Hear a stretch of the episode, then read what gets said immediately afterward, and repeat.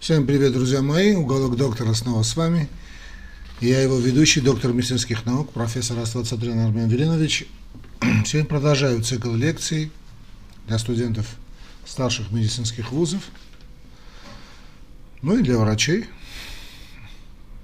И сегодня мы рас рассказываем о, вернее, я вам попытаюсь рассказать, ну, конечно, только пару слов скажу, об электрофизиологическом исследовании. Почему пару слов? Это космос просто. Такая узкая специализация в кардиологии, это царство аритмологии, да, вот это такое царство аритмологов. Когда вы зайдете, да, кстати, с моим голосом ничего страшного не произошло, я в Армении, ну, вчера был на очередном митинге, да, так что сорвал голос. Ну, надеюсь, меня видно, если, ну, видно, то понятно, а слышно хорошо. Я буду попивать чай, чтобы мне было бы понятно, да? Итак, вот электрофизиологическое исследование – это такое царство аритмологии. Это одно из самых э, дорогостоящих, если не самое дорогостоящее исследование э, в медицине, уж не, уж не говоря о кардиологии вообще. Если вы зайдете, значит, в хорошее электрофизиологическое отделение, а мне повезло в свое, в свое время – когда я работал и стажировался во Франции, работал с выдающимися аритмологами, просто действительно выдающимися аритмологами, в частности с профессором Деле, очень хороший человек. Ну, в общем, там целая бригада была, такая хорошая такая команда в Тулузе. Многому чему научился, много чего увидел. Э, ну, э, а сама специализация, конечно, ну, она для тех людей таких довольно въедливых – по характеру. А, но это не суть важно. А, далеко не каждое отделение, хорошее кардиологическое отделение, имеет, собственно, отделение аритмологии с таким полноценным электрофизиологическим кабинетом. Или, уже не говоря об отделении. То, что я видел, это, конечно, запомнилось мне надолго. И здесь дело не только в технике, да, но и вообще и ребята были классные, да, и девчата тоже аритмологи. Ну да ладно, э, электров ЭФИ, ЭФИ, электрофизиологическое исследование, при выполнении, друзья мои, электрофизиологических исследований, ЭФИ, да, вот, значит, э, записывающие и стимулирующие электроды вводят, соответственно, во все четыре камеры сердца. Или через право или левостороннюю, используя, вернее, право или левосторонний доступ, или, то, то есть через право или левостороннюю катетеризацию сердца. Надеюсь, я сегодня договорю эту лекцию. А, предсердие стимулируют из правого или левого предсердия желудочки из верхушки правого желудочка, ну или выносящего тракта правого желудочка. При этом оценивается сердечная проводимость. Ну что можно сказать? В настоящее время доступны различные варианты модификации э, так называемого картирования. Да? Картирования. Методику программированной стимуляции можно применять для провоцирования, значит, скажем, какая-то есть аритмия или есть синкопы. Кстати, про синкопы, то есть обморочное состояние, наверное, будем более подробно говорить, когда мы дойдем до тилт-теста. Да, до тилт-теста. Значит, для при провоцировании прекращения аритмии, развивающейся по механизму реентри. То есть мы видим ре, мы видим или там проходил, значит, или нам такой эпизод был аритмии, мы можем его спровоцировать, который этот, значит, э, так скажем, эпизод аритмии мы не выявили с помощью, скажем, обычного электрокардиографического исследования КГ или при длительном мониторировании КГ, то есть при холтеровском мониторировании, или мы там хотим, хотим что-то спровоцировать, или наоборот уж, понятно, купировать аритмию, которая развивается по механизму реентри, то есть используется методика программированной стимуляции. Да? Значит, электрофизиологические исследования назначаются прежде всего для лечения значит, аритмий, которые, во-первых, значительны, угрожающие значит, аритмии, так называемые sustained или устойчивые аритмии, ну или те аритмии, которые значит, э, мы трудно уловимы. То есть фактически нам, э, для нас проблема что, что называется кетчап, да, вот выявить эту аритмию. Эти исследования типа ЭФИ, применяются для постановки первичного аритмологического диагноза.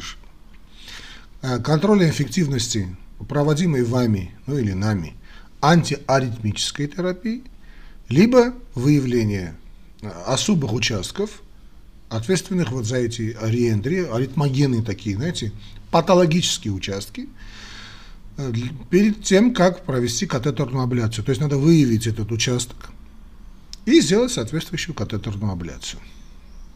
Ну, это, конечно, действительно требует очень такого ювелирного подхода. Да? А,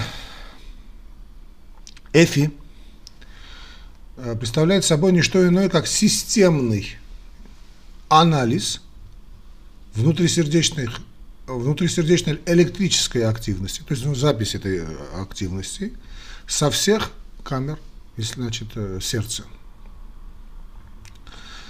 Как во время синусового ритма, да, скажем, хотим получить общую картину, или там то или иное того или иного нарушения проводимости, возбудимости, тахикардии или изучения электрофизиологических свойств проводящей системы сердца или миокарда предсердий, ну, всех камер и желудочков, понятно, при различных, при различных методах электростимуляции сердца и их ответом на физиологические или там фармакологические вмешательства. То есть, когда вы зайдете в этот кабинет, получите доступ, увидите, да, что царит такая атмосфера, знаете, такого космоса, каких-то фантастических фильмов.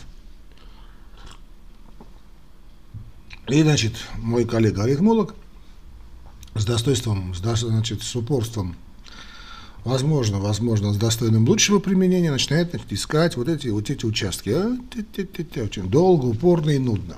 Вообще, это аритмологи, это такая когорта среди нас, среди кардиологов, которые да, отличаются особой въедливостью. Ну да ладно, а теперь не суть важно, бог с ними. Значит, каждый занимается своим делом. Э, теперь вы спросите, на, нафиг делать, значит, электрокардиограмму и вот и внутрисердечную электрокардиограмму. Теперь главное различие, чтобы вам было бы понятно, друзья мои, об этом я говорил, когда вам подробно-подробно рассказывал об ЭКГ, и, в принципе, говорил об этом также и на... Тоже очень подробно говорил, как мне кажется, когда было наглядное пособие к этому делу. Наглядное пособие к ЭКГ, да? Дело в том, что э, обычная электрокардиограмма нам дает сумму всей электрической активности. Да, вот, то есть это как, как идет потенциал действия. Потенциал действия тоже, в свою очередь, состоит из маленьких таких. Это суммированный потенциал действия. То есть мы видим на обычной электрокардиограмме, обычной, ну, рутинной, так скажем, суммированную электрическую активность сердца. А вот наша, ну, то, о чем я сегодня говорю, это ЭФИ, да, это электрическая активность конкретной локальной зоны вокруг того электрода, который мы используем. То есть мы ищем кишах шетрува. Да? Кто ищет, тот всегда найдет. Вот и ищем. Опа, нашли. Опа, опа. Отмечается это местечко и давай. Облирую его. Да? Теперь какие же показания у нас есть, дорогие мои студенты и молодые врачи, коллеги мои? Какие есть показания к проведению ЭФИ? Но если спросишь аритмологов, всех, всем нужно делать ЭФИ. Но, в принципе, есть э, показания. Конечно, это больные высокого риска развития внезапной аритмической смерти. Да, мы помним все эти, что, что я рассказывал, да, это QT-интервалы, все, что может быть у нас э, связано с проблемами, связанными вот с расширениями комплекса QT, да, QT коррегированное, помните, да, рассказывал, или расширение комплекса QRS, э, ну, пару слов скажу, правда, голос не совсем позволяет. Вот, в принципе, во Франции мною было предложено, да, вот такая идея была сброшена, э, когда впервые было выявлено проаритмический эффект значит, некоторых антиаритмиков, это исследование КАСТ, это начало 90-х, конец 80-х, начало 90-х. когда было замечено, что некоторые антиаритмики, тот же инканит, фликаинит, группа 11 антиаритмиков, вызывает расширение QT, QT коррегированного, тогда больше, больше, значит, так не говорили, больше тогда использовали такие специальные лупы, э, хотя уже была техника, которая четко это выявляла, потому что все-таки выявить скоррегированный QT, значит, требуется соответствующая смекалка, ну, не то, что смекалка, умение, да, да, да и не столько скорее умение, сколько, конечно, должно повести с кардиограммой. Ну, в общем, э, мною было замечено, что фоликаинид давал расширение комплекса QRS именно у тех больных, которые потенциально были опасны в плане именно антиаритмической, э, антиаритмической в плане проаритмической, да, где, где влияние э, препаратов. А потом и было выявлено, что даже без препаратов, то есть если мы даем э, да, во время нагрузочных проб, то есть во время провокации ишемии. Да, что такое нагрузочная проба? Это провокация ишемии. Все эти стресс-тесты. Об этом будем говорить отдельно. Вроде у меня есть, да, стресс-тест? Да, есть, да, отдельно стресс-тест, значит, в, значит, в графике наших лекций. Так вот, провоцировали мы ишемию с помощью значит, нагрузки. Я, ну, это такая моя идея была. Значит, как мы это, на это вышли, я потом отдельно расскажу, если вам интересно. Кстати, меня эти ребята, мой профессор Деле поддержал очень сильно, а потом профессор Пюэль поддержал, поддержали, ну а потом все это дело. Ну да ладно, теперь не суть важно. Вот это расширение QRS, то есть риск развития внезапной аритмической смерти. То есть, во-первых, этим больным давать антиаритмики нельзя, такие чистые антиаритмики, особенно группы 1С, но после исследования КАСТ они никому уже при ишемической болезни сердца они практически не назначаются. Вот такие чистые антиаритмики, именно особенно этой группы 1С. Ну, по идее, не назначаются. А также мы можем выявить это, значит, если мы даем какой-то препарат, особенно фликаинид, можно спровоцировать. Мы можем увидеть первые дни, можем даже и остро это сделать. Вот это расширение комплекса QRS говорит о том, что этот больной, во-первых, имеет высокий риск развития вот этого аритмического приступа по типу торсаль де понт, то есть э, аритмия типа пируэт, а это что такое? Аритмия пируэт – это предвестник предсердной желудочковой, ой, предвестник желудочковой тахикардии, а это фибрилляция желудочков, понятно, если под рукой ничего нет, это смерть. Это смерть. Так что можно также, также выявить. Вот э, показания к ЭФИ, то есть то, что когда мы ковыряются наши друзья-аритмологи в сердце, могут выявить вот такой риск э, внезапной аритмической смерти. Понятно, что такими, таким больным у нас отношение особое. Далее, диагностика метода а, происхождения, то есть гене, ген, генезиса, ну и механизма раз, развития аритмий, неважно каких, состоит он состоит, то есть приходящие, сложные, устойчивые, неустойчивые. То есть э, топу, э, э, току, да вот этот топический, да, вот локус выявить, топику выявить, значит, генезиса происхождения этих аритмогенового очага. Дальше это нам позволяет выявить синусовые, оценку функций, самого главного, синусового и пресерно-желудочкового узлов, то есть водителей, помните, я опять же рассказывал, что не буду возвращаться к этой теме. То есть водители ритма первого порядка, естественный пейсмейкер, да, это синусовый узел, самый главный, да, который очень лябилен, очень пластичен, в зависимости от наших демандов, от наших требований. И атревентрикулярный узел. А вы узел, и он же предсердно-желудочковый узел.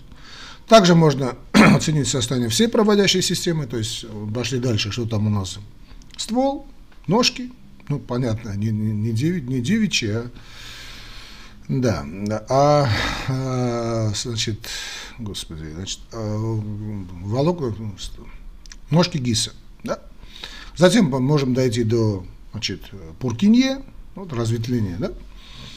Затем выявить характеристику электрических свойств а, того или иного участка, миокарда предсердий, желудочков, ну и, соответственно, их влияние вернее, потенциал, да и кинетическая на развитие аритмий. Ну и выбор, почему нет, определенного метода лечения. Скажем, это может быть э, инвазия, может быть препараты, да, но все-таки, друзья мои, я вам такой сейчас вам дам совет, он, значит, я вам так советую и советую. Значит, когда вы назначаете антиаритмики, значит, ориентируйтесь, э, ну, практически исключительно на бета-блокаторы. В крайнем случае, это может быть Кордарон или соталол, ну, своя группа, да, помним, антиаритмические, но если не помните, не знаю, будет ли у нас тема на этот, на этот счет, про антиаритмики. ну, в общем, ориентируйтесь на блокаторы. Не назначайте, даже если там нет ишемической болезни сердца, чистые антиаритмики. Подальше от этого. Не идите на поводу вот такого шантажа больного, да, потому что обычно это люди, которые жалуются, жалуются на пальпацию, да, palpitation, не пальпацию, а пальпитацию, этот, э, сердцебиение, да, чувство работы сердца, да. Не надо назначать чистые антиаритмики. Обычный блокатор более чем достаточно. Ну да ладно, хорошо.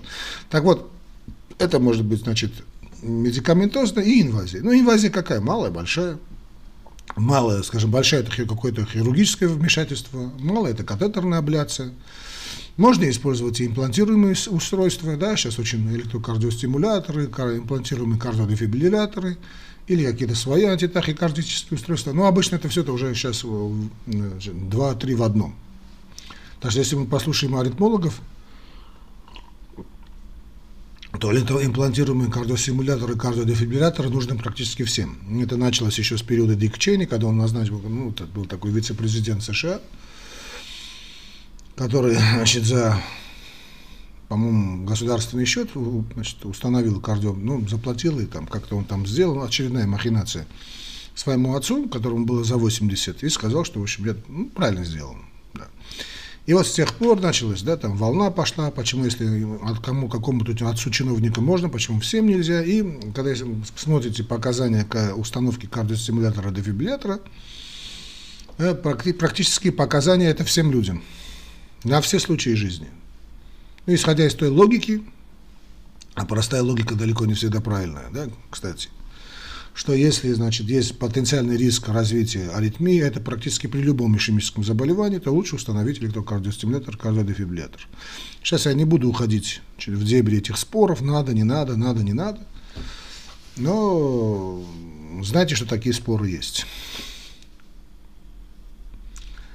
Итак, определение пациентов высокого риска диагностика места происхождения и механизма развития приходящих, значит, ну, любых аритмий, оценка функции узлов, да, главных узлов синусового, предсердного, то есть синуса, синусового и синусопредсердного, то есть не, вернее, предсердно-желудочкового, да, синусовый и предсердно-желудочкового, то есть синусовый АВ узлов, ГИС, Пуркинье, характеристические электрические свойства миокарда, далее выбор метода лечения, ну и оценка эффективности проводимой вами значит, э, терапии или проведения собственных хирургических методик и определение отдаленного прогноза.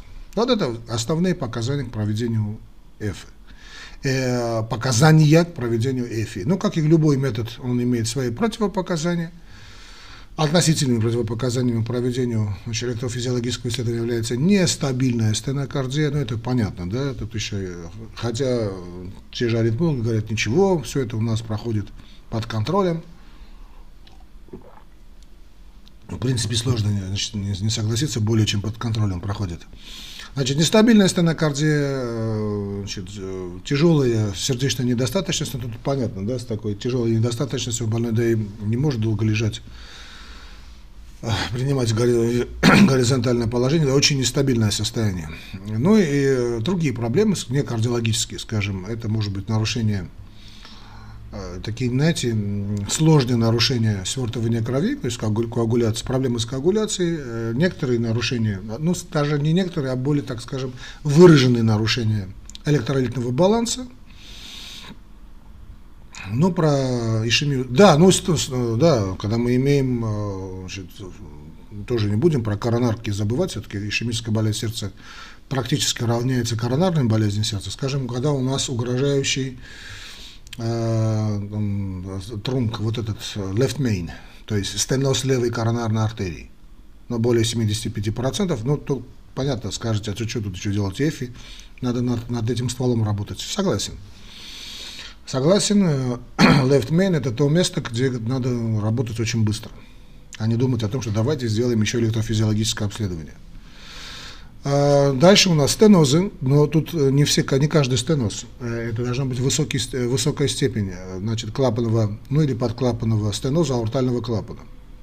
Ну, зачем? Потому что надо входить в полость левого желудочка, правильно?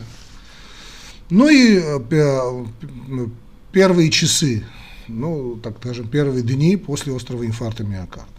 Хотя здесь тоже имеется свои «но», да, потому что, скажем, мы больной с инфарктом миокарда, у него своя реперфузионная аритмия идет, ишемическая аритмия, потом реперфузионная аритмия. Если она длится довольно долго, значит, очень опасная вещь. Очень опасная вещь э, то, наверное, все-таки надо будет как-то вмешиваться. Хотя тут тоже несколько школ борются, значит, надо делать, не надо делать. Сейчас как-то больше складывается, что надо делать. Но первые 3-4 дня лучше воздерживаться. Я повторю, это все-таки все это относительные противопоказания.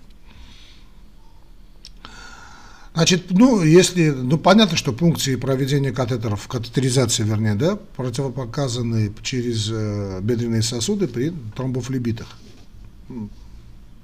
Логично. При соответствующих инфекциях, да, когда проблемы с ногами у нас такие, что мы можем усугубить состояние. То тромбиками, то заносом инфекции и прочее. Гангренозные какие-то изменения. Хотя понятно, что при таких изменениях там на об думать вряд ли придется. Ну и э, значит, у ЭФИ имеются свои э, возможные осложнения. Значит, хотя, если это грамотная бригада, там осложнение э, с гулькин нос. Признаемся, да, значит, показатель, скажем, общей смертности, если вы посмотрите данные статистики, ну, никогда не превышают 0,01% а это даже ниже, чем при коронографическом исследовании. Ну, понятно, потому что коронографическое исследование, если оно проводится правильно, по показаниям, оно обычно делается больным с высоким риском. Хотя и ЭФИ тоже, да? Но в любом случае 0,01 э, это порог.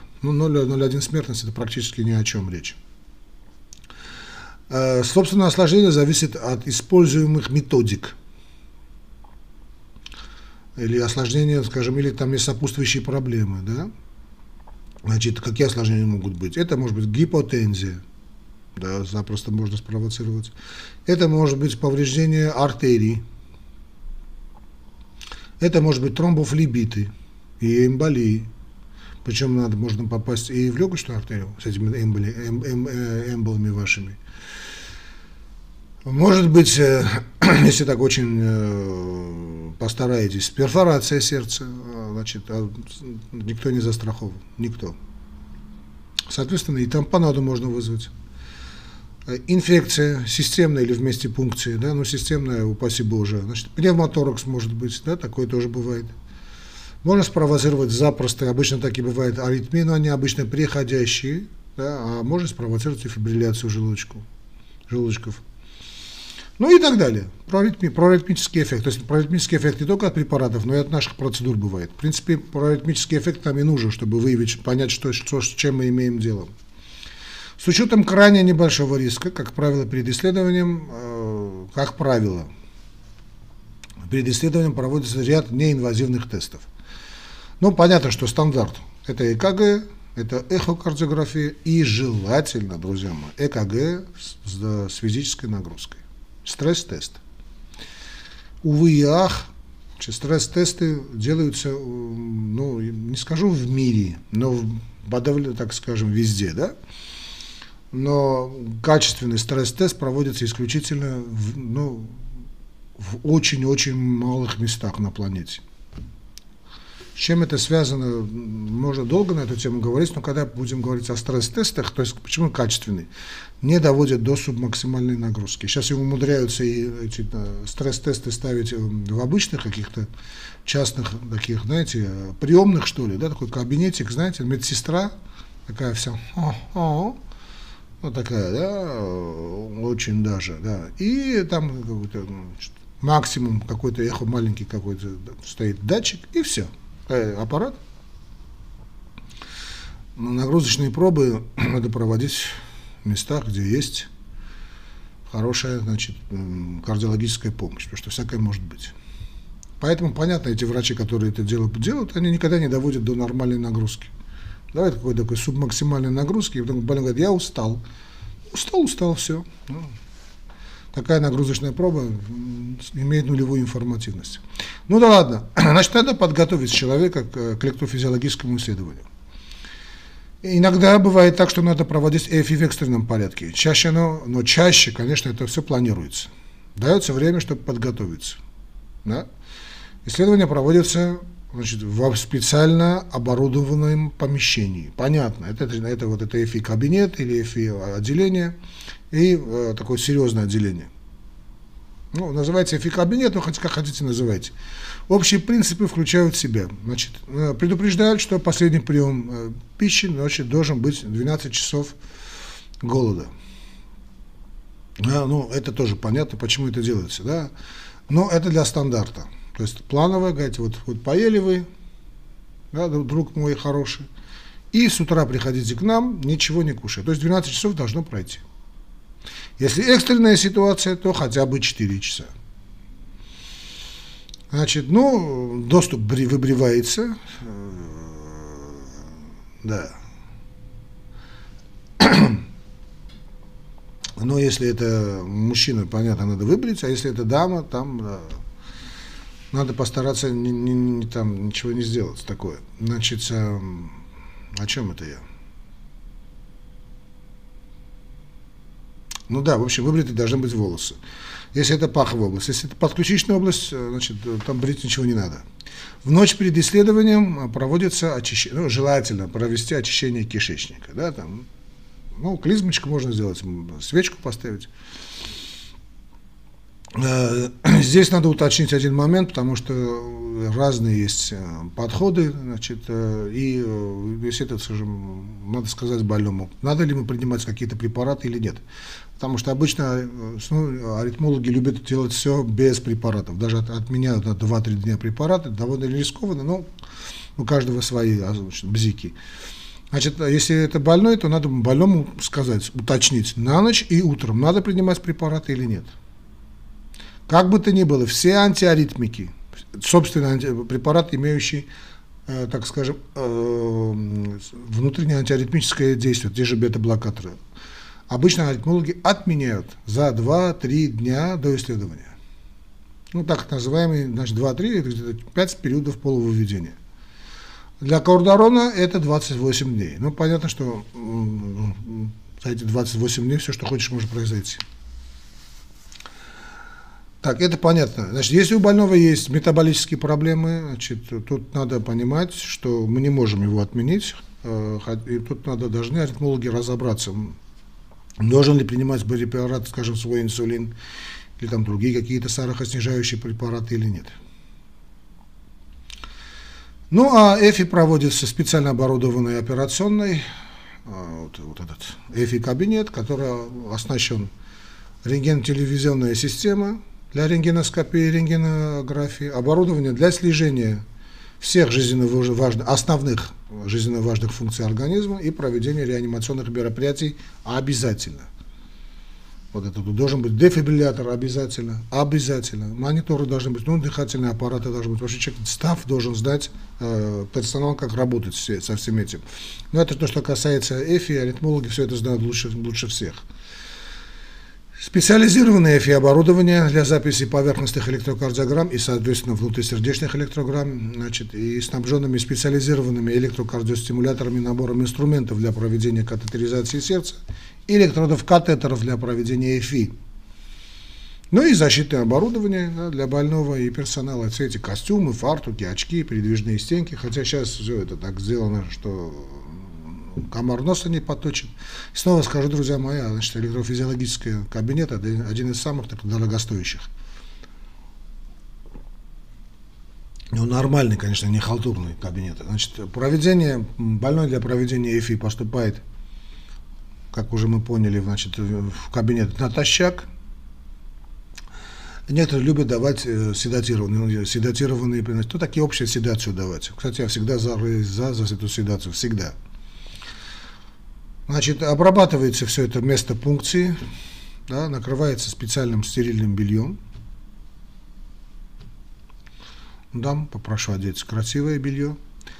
Значит, проведение катетеров всегда проводится с использованием через кожные техники. Для пункции используются обычные бедренные вены. Ну, классика жанра, да, классические подходы справа, слева. А может применяться и подключичная вена.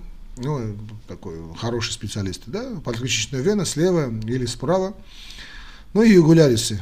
Югулярная вена справа, а также вены предплечья.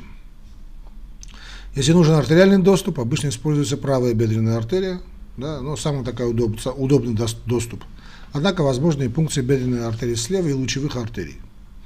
Место анестезии, место вот этого локуса, ну, то есть место пункции, после этого проводится, проводится место анестезии, потом проводится пункция вены с помощью иглы, которая вводится в сосуд и проводится необходимой длины сначала проводник, после чего игла вытаскивается, ну и далее по проводнику вводится интродюсер, а затем электрод-катетер, соответствующую нам, то есть нужную нам камеру сердца. Разместив катетеры в различных камерах сердца, их подключают к соединительной коробке, которая переносит электрический сигнал электродов в сердце к записывающему оборудованию и позволяет стимулирующему импульсу от значит, электрокардиостимулятора достигать поверхности различных камер сердца. Электрические сигналы, полученные от эндокардиальной поверхности сердца, обрабатывают, фильтр, обрабатывают это фильтрует, фильтр, фильтруется, да, усиливаются, если аугментируется при необходимости и выводится то есть, э, на монитор, на монитор компьютера. Программируемый электрокардиостимулятор должен обладать способностью значит, для постоянной и программируемой стимуляции, подачи множества электростимулов да, так, за раз до 7 регулировка амплитуды и длительности импульса, а также возможность воспринимать внешние и внутрисердечные сигналы. Здесь надо предупредить э, больного, что при проведении манипуляции больной может ощущать э, ну, такой дискомфорт в грудной клетке, сердцебиение, даже болезненность. Но надо предупреждать, что если болезненность будет довольно сильной, он должен сказать.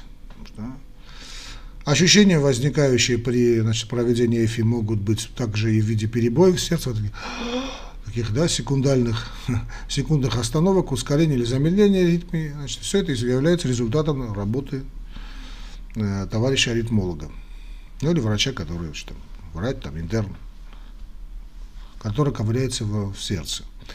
Таким образом, с помощью электрических импульсов подавляемых непосредственно в, в миокард, ну, в, в сердце, так скажем, врач провоцирует, вы провоцируете сердцебиение, прекращаете его, диагностируете зону, аритмогенную зону и так далее. Понятно, что после проведения этих всех катетеров надо удалить. На месте пункции накладывается гемостаз. Это такие давящие да, повязки специальные, гемостатические повязки. Больного затем переводят в отделение, назначают на какое-то время постельный режим. Ну, в положении лежа на спине, обычно это несколько часов. Э, ну, зачем это делать? Чтобы в некоторых случаях, некоторые больницы до, до суток. Но здесь не столько вопрос значит, больницы, сколько, собственно, состояние больного. Да? То есть иногда 24 часа требуется. Это делается исключительно для того, чтобы предупредить кровотечение из места пункции. Это бывает. Бывает. Ну, а затем можно по, по большому счету, значит, и поесть.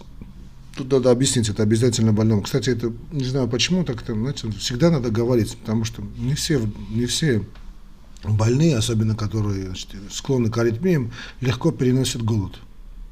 Вот. Э, пусть это вас не удивляет, да, много больных, вот, скажем, говорят, приходите утром натощак, да, потом 12 часов, они больного, никто ничего с ним не сделал, да, очень довольно тяжело переносят. Всякое бывает, и падение давления бывает, и нарушение ритма бывает. Так что надо сказать, может, когда, когда больной может поесть. Ну и также не забываем о том, что когда вы выписываете, все вам понятно, скажете, значит, надо план действий расписать. То есть, когда надо возобновить прием препаратов, которые больной значит, прекратил, потому что пришел к вам. Ну или если вы привели какие-то изменения, тоже это все надо объяснить. И желательно оставить номер телефона, друзья мои, да, врачи мои. Если вы думаете, что вы, вы ваш, с окончанием рабочего времени ваш день закончился, нет. Если вы не хотите давать свой номер телефона, то должен быть у человека номер телефона, которому он должен позвонить. А нет, не, то не просто звоните в скорую помощь, это неправильно. Если человек принимает сахароснижающие препараты, значит, или вы сами скажете, что надо, воспри... надо принять, как надо принимать, да, возобновить, то есть, ну или проконсультируйтесь с, с, с эндокринологом. Но как бы то ни было, в стационаре больной бывает реже, больше, чем один день. Так что они обычно их выписывают в течение нескольких часов, там максимум суток, иногда двух. Ну, я не знаю, как вам был понятен мой голос или нет. На этом давайте мы сегодня закончим, друзья мои. Что касается электрофизиологического исследования, все я вас обнимаю. Крепкого вам здоровья, здоровья вам и вашим близким, ну и особенно вашим больным. Умение лечить ваших больных. Но как бы то ни было, любовь лечит все болезни.